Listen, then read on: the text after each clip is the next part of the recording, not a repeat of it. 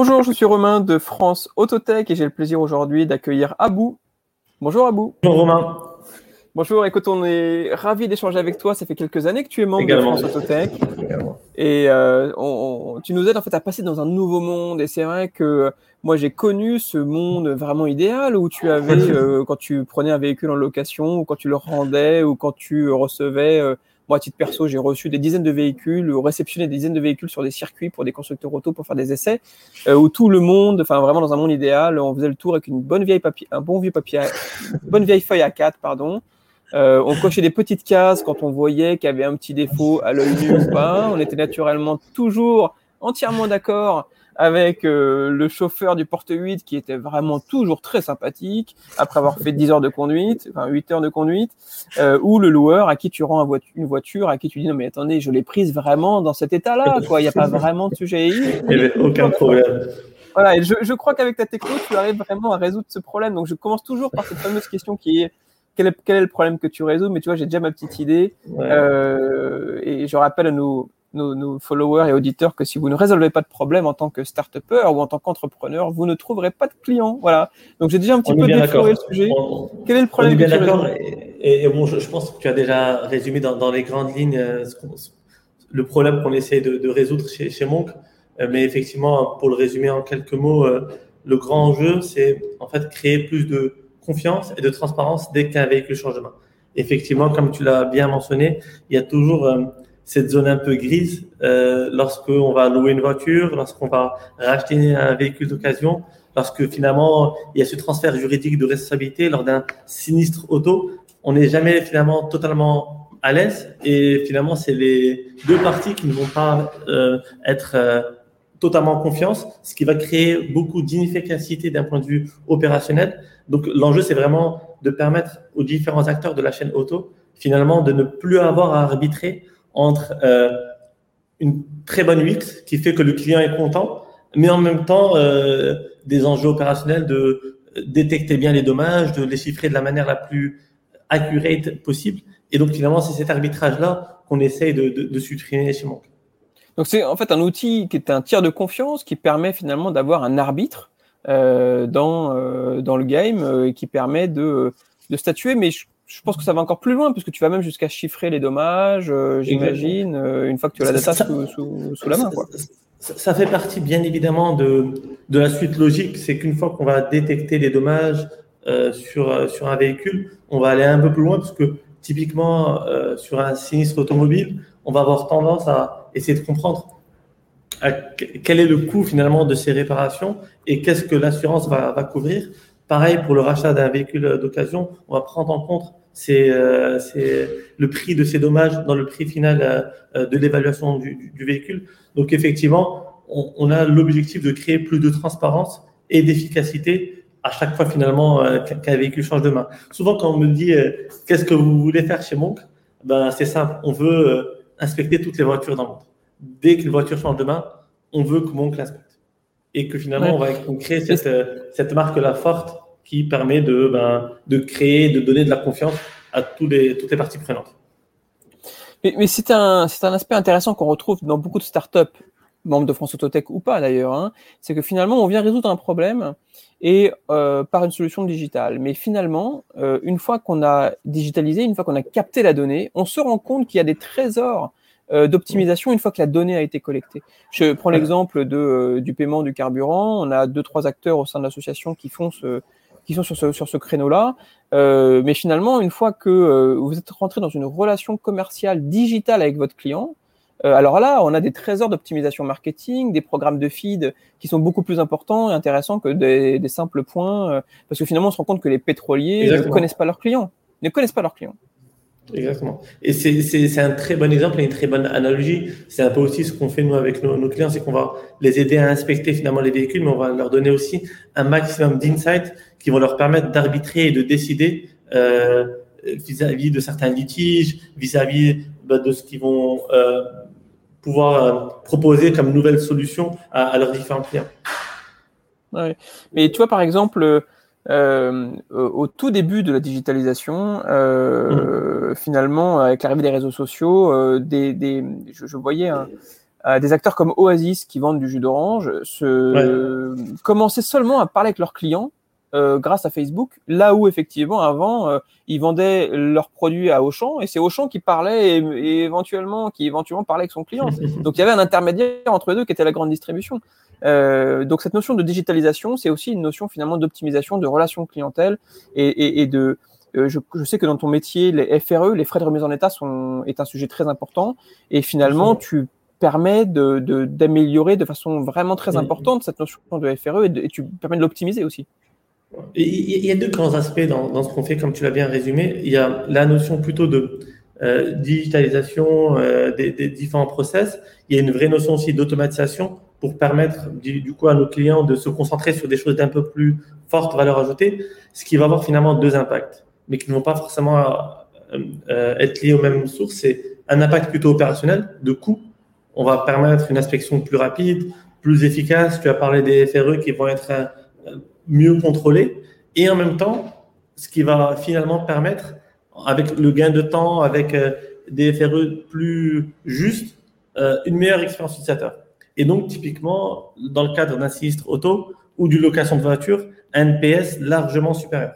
C'est ce qui va finalement, euh, c'est ces deux leviers-là sur lesquels notre solution va pouvoir jouer, l'efficacité et l'excellence opérationnelle. C'est aussi ça le but de l'intelligence artificielle, c'est de permettre aux sociétés d'aller au next level et en même temps de permettre aux acteurs de proposer une expérience utilisateur digne de 2021. Et donc, plus de transparence et plus de confiance dès que finalement un véhicule qui a quand même une certaine valeur va changer demain. D'accord, je comprends. Alors, comment est-ce que tu commercialises ta solution? Je sais que tu as des, des, concurrents qui ont fait des portiques, euh, d'autres qui ont plutôt privilégié le smartphone euh, comme avec une appli qu'on peut télécharger. Euh, comment est-ce que toi, tu, c'est quoi ta vision des choses et comment tu, sur quoi tu t'es concentré quand tu as lancé la boîte? C'est une bonne question. Nous, on s'est lancé avec mon associé il y a un peu plus de deux ans sur, sur ce sujet, avec effectivement cette vision-là de créer plus d'efficacité et de confiance euh, euh, dès qu'un véhicule change de main, mais en même temps en se focalisant très fortement sur ce qu'on sait faire. Et là où on pense qu'on peut avoir de la valeur ajoutée, donc sur toute cette partie d'intelligence artificielle basée finalement sur des images qui peuvent venir de euh, différents supports. Ça peut venir de portiques, ça peut venir de, de smartphones, ça peut venir d'applications tiers. L'idée est vraiment de se concentrer euh, seulement et exclusivement sur euh, la partie IA et du coup potentiellement euh, pouvoir même collaborer et travailler avec euh, différents partenaires qui eux sont déjà intégrés chez, chez nos clients finaux euh, en proposant notre solution en, API SDK. Bon, je pense que, que tes auditeurs comprennent ces, ces, termes un petit peu techniques, mais l'idée c'est vraiment d'être le leader mondial sur ce sujet. Euh, et bien évidemment en, restant bien, bien évidemment assez humble là-dessus, mais c'est notre objectif et c'est ce pour quoi nous on travaille, c'est de proposer la meilleure solution possible dès qu'on nous envoie des images, quelle que soit l'origine finalement de ces images. Ça peut venir de caméras fixes, ça peut venir de portiques, ça peut venir d'applications mobiles, euh, ça peut venir de photos prises à la volée. Donc euh, c'est là où nous, en tout cas, on se concentre.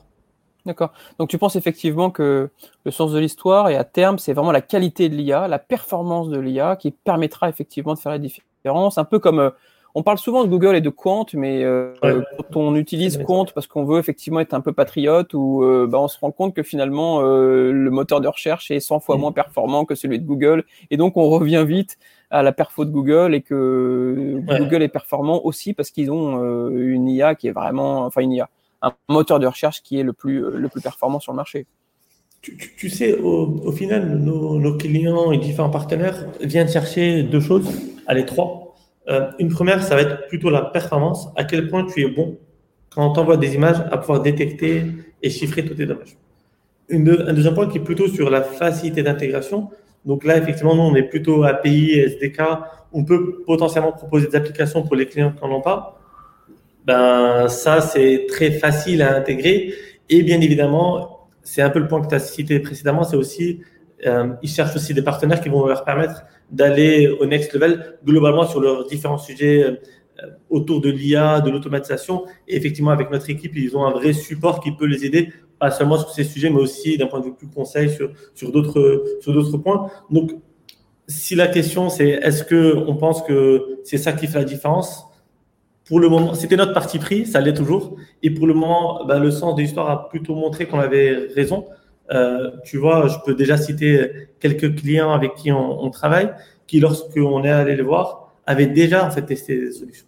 Et l'intérêt de ce qu'on fait, c'est que c'est très visuel, c'est très facile à tester, euh, surtout quand on a une approche aussi euh flexible. On a des datasets, on envoie, et bon, bien évidemment, il faut faire les choses proprement, de manière assez professionnelle, mais ça se fait bien. Et une fois qu'on fait ça, ben, on arrive à finalement euh, arbitrer sur les différentes solutions et choisir celle qui est la plus pertinente pour notre cas d'usage. Et je, peux déjà typiquement mentionner euh, ce qu'on avait fait dès le début avec, avec Getaround, qui est du coup le leader de la location de, voitures particulier à particulier. Getaround, euh, c'est, allez, du coup, initialement Drivey, c'est un des plus beaux acteurs de la l'autotech français et européen. Et je pense qu'on peut tous être d'accord là-dessus. Quand nous, on allait les voir avec, avec mon associé, euh, c'était du coup, c'est assez drôle cette histoire, c'était il y a deux ans. Et en fait, on arrive et on discutait avec du coup Pierre Béret, qui, était, qui est toujours du coup CEO de, de, de, la société. Et il nous dit cette phrase magique. Il me dit Ouais, en fait, non, ça sert à rien. et, et, nous, c'était vraiment le début du projet. Et, il me dit Ouais, euh, c'est sympa, c'est cool, on a regardé un peu des solutions sur ce sujet, ça marche pas, faites autre chose. T'imagines, on commençait le projet, on avait plein de gens qui nous disaient Ah, mais c'est trop cool, c'est trop cool. Si vous arrivez, surtout qu'à l'époque, il n'y avait que des solutions, entre guillemets, plutôt portiques. Donc, on avait une. Euh, c'était quelque chose qu'ils n'avaient jamais entendu. Ils ne pensaient et, pas et un des référents Et un des référents te dit, euh, te dit tu, tu perds ton temps. Exactement. Et Drivey me dit bah, En fait, ça sert à rien, fais autre chose. Vous n'avez pas l'air con, venez si vous voulez bosser pour nous, mais faites autre chose parce que ce truc-là marche pas. On a testé des solutions américaines, anglaises, israéliennes, indiennes. L'état de l'art n'est pas pris. Et en plus, bon, on avait la chance que finalement, euh, celui qui était le plus sceptique au départ allait devenir notre premier ambassadeur. Parce que ce qu'on a fait avec mon associé, du coup, Faisal, euh, quand on l'a rencontré, on lui a dit la réalité, et, je le dis de manière très transparente, c'est qu'on ne sait pas. Moi, moi, je viens de ce milieu de, l'IA. Moi, je suis d'ailleurs toujours professeur euh, assistant sur ces sujets à, l'école polytechnique. Et donc, ça force tout le monde à être assez humble. Ce que je lui ai expliqué, ce qu'on a expliqué avec mon associé, c'est ce sujet, il est compliqué. On ne peut pas te promettre euh, qu'on y arrivera. Ce qu'on peut te promettre, par contre, c'est que si tu nous donnes un peu de données, un peu de temps, on peut te montrer ce qui est faisable. Mon associé avait travaillé sur la détection euh, euh de drones ennemis, euh, chez des de drones ennemis via des drones amis chez Thales. On avait aussi pu être rejoint assez vite par des ingénieurs extrêmement brillants. Et on lui a dit, ben, on ouvre le capot, on te montre exactement les étapes qu'on va faire. Et si on arrive, c'est très bien. Et tu seras très content. Si on n'y arrive pas, ben, ok, ça aurait été un projet sympa. Et j'irai pas aller voir déranger d'autres personnes. Et en fait, si tu veux, pendant six mois, six mois en mode garage, et on a fait que ça, on n'a parlé à personne. Et au final, quand on arrive et que tu arrives à des niveaux de performance qui sont très élevés, qui te permettent de passer en production, etc., ben, tu as marqué des milestones clairs qui te permettent par la suite d'aller voir d'autres clients. Et quand ils te testent de la même manière, ben, ils ont déjà des performances qui sont élevées. Et donc, ils peuvent passer en production et donc calculer un ROI et commencer à prendre, si tu veux, cette vague de l'IA qui va arriver mécaniquement pour tous les acteurs. Euh, Mais ce, que, ce que j'en comprends, c'est que du coup, tu n'as que les ingénieurs dans ta, dans ta boîte. Euh, que tu n'as jamais fait de vente, mais que tu viens, mais que tu as appliqué ici une des meilleures techniques de vente, qui est euh, d'écouter le client et de se mettre totalement à sa disposition euh, pour qu'il casse les barrières et qu'il te laisse rentrer dans son, dans son, dans son, dans son jardin. Donc, euh, donc finalement, tu es aussi un très bon vendeur, camarade. Ben, je, je, je, sais pas, je me pose la question parce que moi, je leur dis souvent, je suis désolé, je ne suis pas un vendeur. Et ce qui est vrai, tu vois, moi, je suis un ingénieur de, de formation, euh, je, je n'ai jamais fait de vente. Et, et, du coup, ce que je dis à nos différents clients partenaires, c'est plutôt mon avis sur ce sujet, leur expliquer ce que je comprends sur leurs besoins, sur le cas d'usage, le ROI potentiel de ce qu'on apporte. J'essaie aussi d'être assez pédagogue parce que il faut l'être. Tu vois, quand tu arrives chez le client et qu'il a beaucoup d'idées reçues sur ces sujets, il faut recadrer un petit peu la conversation, euh, il faut euh, euh, donner un peu une sorte de visibilité, ne jamais sur, et je le donne comme conseil aussi à toutes les personnes qui nous écoutent, on dit souvent il faut survendre. Moi, je ne sais, je, ne suis même pas sûr qu'il faille vraiment survendre. Bien évidemment, il ne faut pas dire que ça va pas marcher.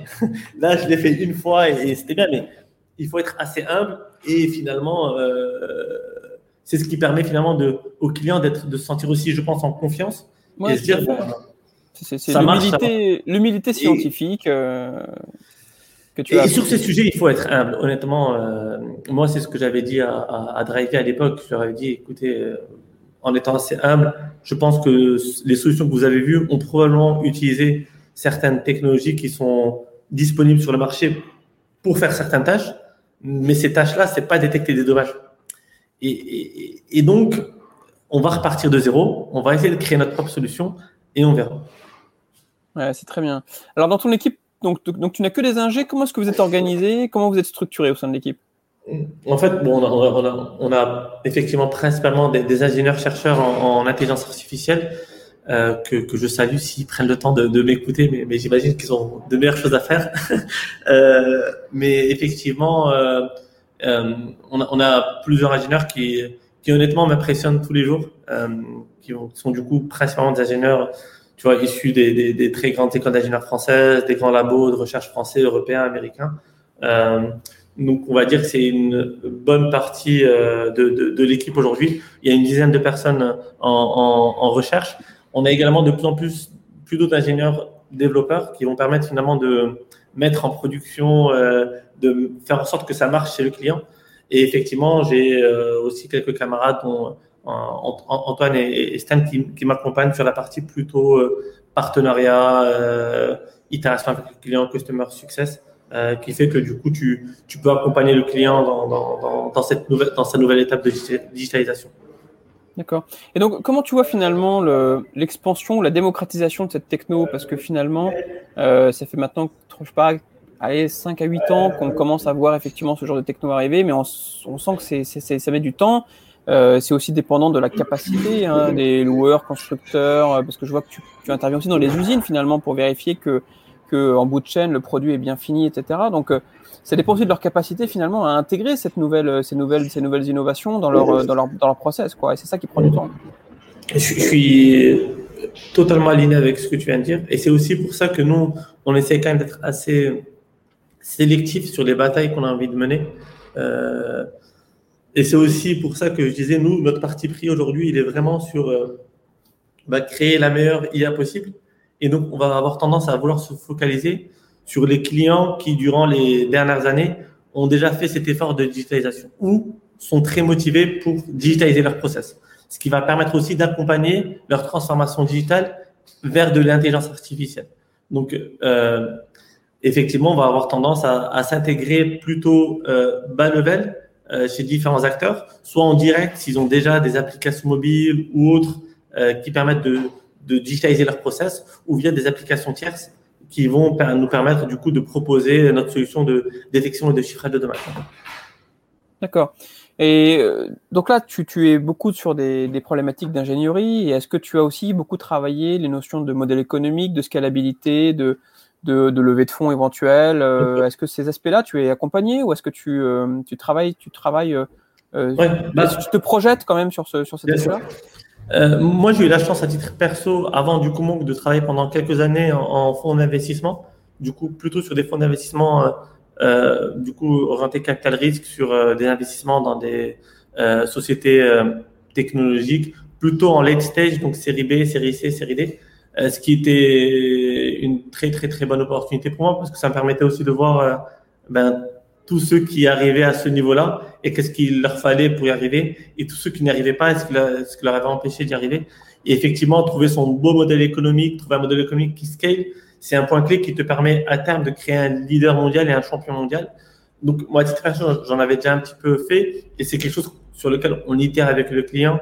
Euh, tu sais, c'est marrant, juste avant ce call, euh, ce, cet entretien, j'étais avec un, client euh, de l'autre côté de, l'Atlantique et tu vois comment ils sont les Américains, ils négocient le prix, etc. Je dis, écoute, on va faire très simple. On va faire un workshop ensemble. On calcule ce que euh, la solution t'apporte d'un point de vue ROI. Et je suis très transparent sur les chiffres et, on le fait de manière assez transparente. Et ensuite, on trouve un modèle économique qui convient à tout le monde. aujourd'hui, si tu veux, on a un modèle économique qui marche bien, sur lequel on a pu itérer avec nos, premiers partenaires et, qui finalement euh, euh, scale même de l'autre côté de, de, l'Atlantique, puisqu'aujourd'hui, on a aussi des, clients américains qui se sont finalement euh, alignés sur le modèle qu'on a ici en Europe.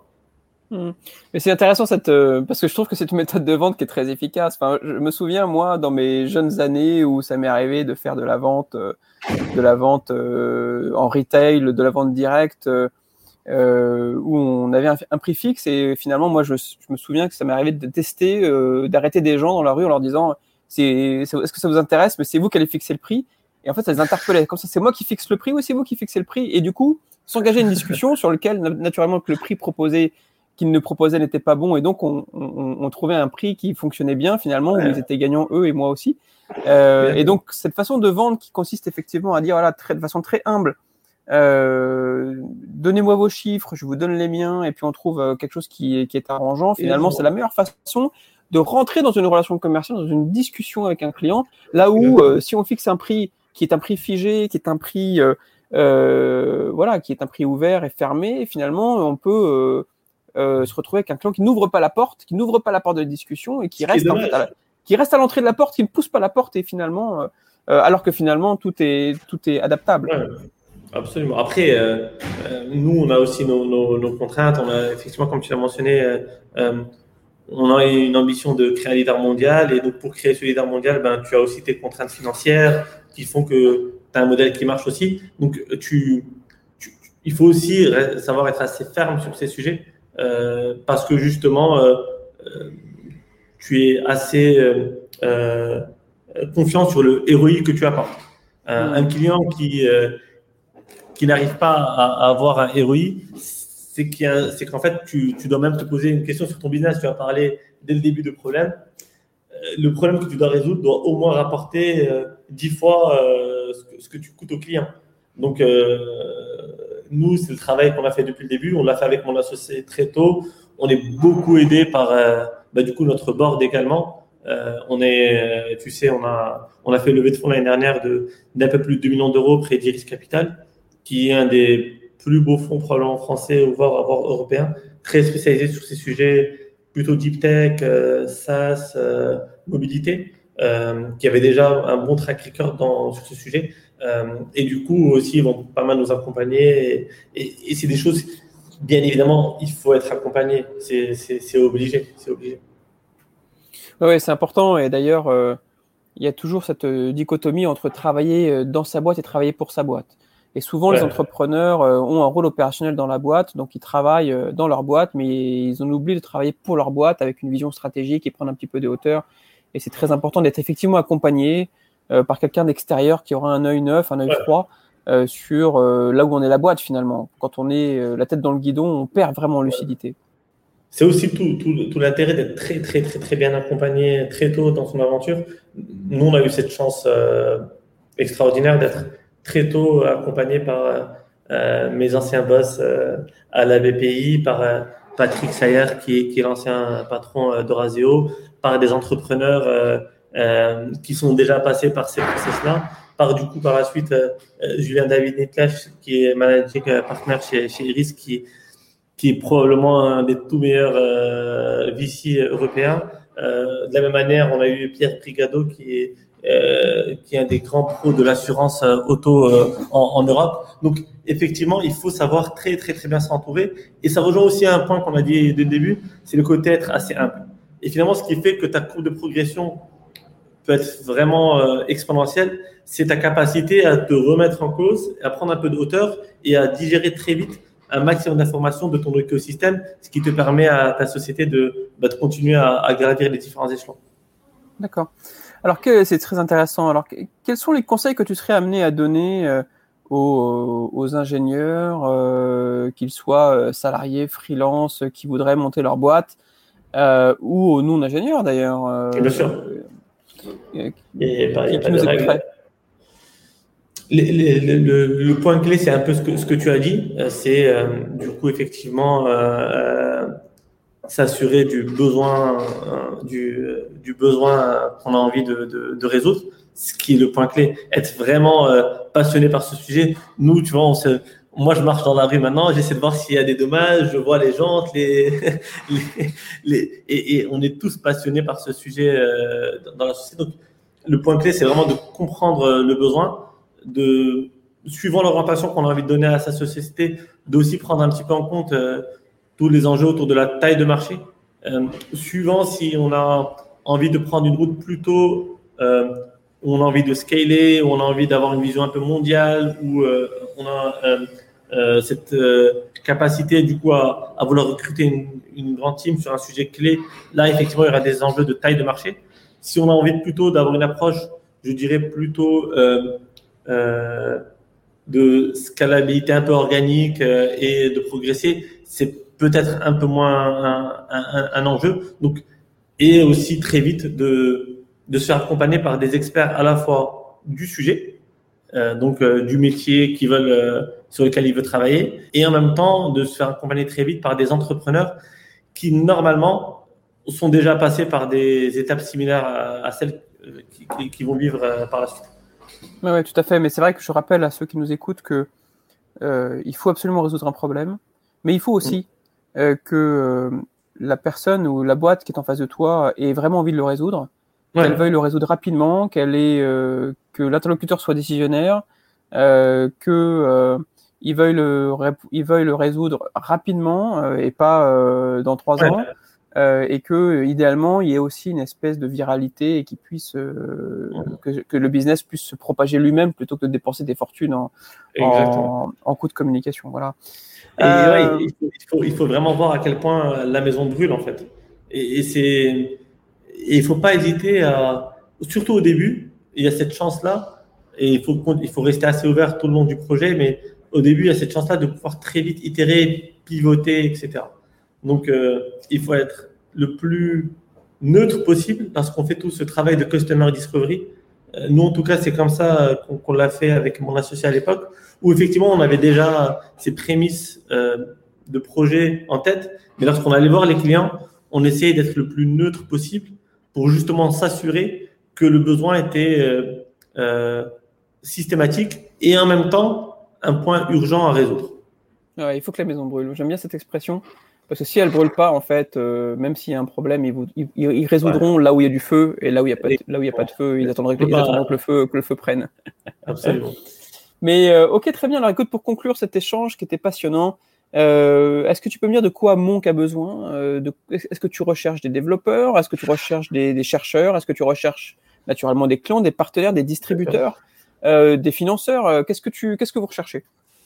Ben, effectivement, aujourd'hui, on est en très forte croissance. Donc, premier grand objectif, premier grand objectif, c'est de continuer à recruter. Effectivement, plutôt des profils ingénieurs qui vont nous permettre de continuer à industrialiser notre, euh, notre produit, donc des développeurs, des software engineers, des, aussi des ingénieurs en, en, IA toujours.